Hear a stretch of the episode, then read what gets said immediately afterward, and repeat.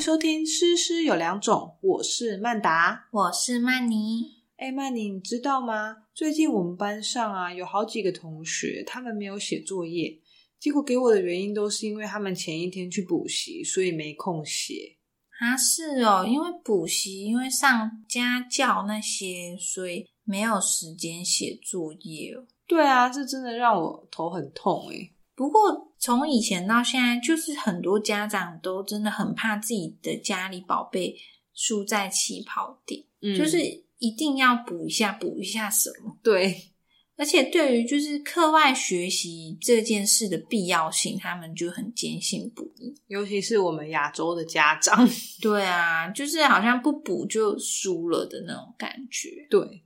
那今天我们就来聊一聊，现在有哪一些五花八门的这些课外才艺补习吧？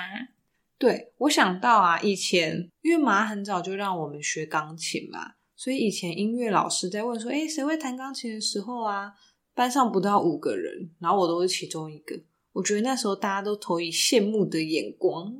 哦，因为以前那个年代，就是学钢琴的、学音乐的还没有这么多嘛。对，最高级的是小提琴。哦，对，我以前也很想学小提琴。对啊，以前不要说全班，可能不到一个人会弹，不是会拉小提琴。就是如果有那种全校性音乐表演啊，会拉小提琴的人都会是全场注目的焦点呢、真的，毕竟我们以前大部分人下课后都在安亲班打混。 对啊。除了音乐类之外，我想到我们以前还有一个很受欢迎的补习，就什是珠心算。哦，对对，以前每个人的书包里人手一个、欸、小就是要算盘。书包那个旁边就是要插那个算盘，对不对？对算盘袋子就包起来，然后插对在书包边边。然后然后手还要一直这样，那个怎么讲？大拇哥跟食指上下波动 比，划一下对，上下波动还要一直背口诀，加一等于什么什么，加五减几什么之类的。对啊，因为以前好像家长都会觉得说，小朋友上珠心算，数学就会变很好。其实没有，至少在我身上没有。哦，你以前有上珠心算？，有啊，我我没有上过啊，是我哦没有在家楼下，很没效。 哦，真的吗？嗯对。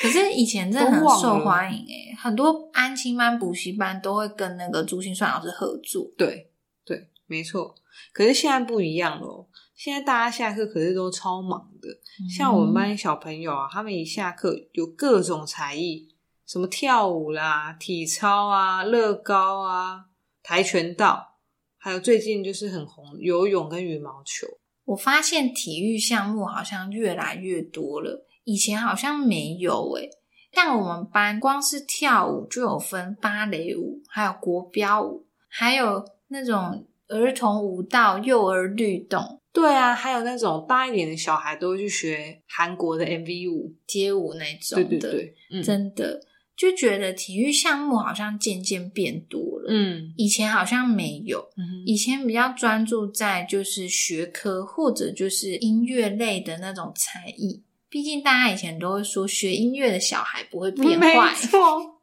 以前没有人在学体育 的。 真的。对。啊，不过我有发现，除了你刚刚讲的那些运动之外，还有一个就是今年才开始的，开始有小朋友在学桌球。哦，因为奥运对不对？对，小就是林同学，小林，同学，对对对，所以也发现其实媒体的影响力还蛮大的。哦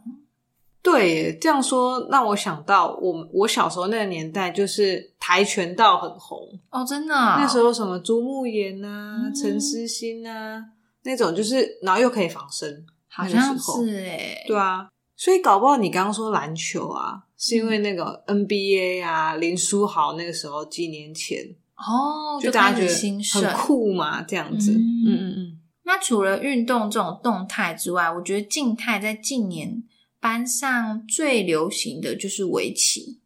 对，围棋，对，因为而且尤其男生偏多，尤其男生超多小朋友在学围棋，就是要拿两盒那个一盒黑一盒白的，嗯，嗯然后还有他们的围棋本。嗯，对，因为围棋，我是觉得可以增加他们的专注力，嗯而且上围棋的时候又，通常他们都很安静，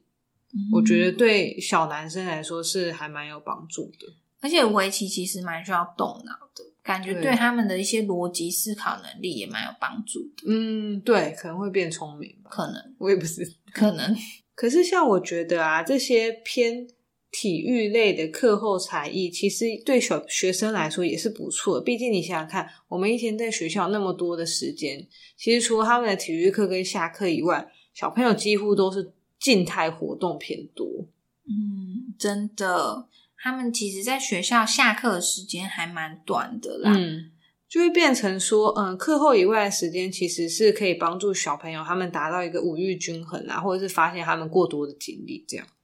对啊，而且我是觉得说，他们去学习这些课外的才艺，也可以去增加小朋友的自信心。嗯因为可能有些小朋友在学科上没有办法获得太多的呃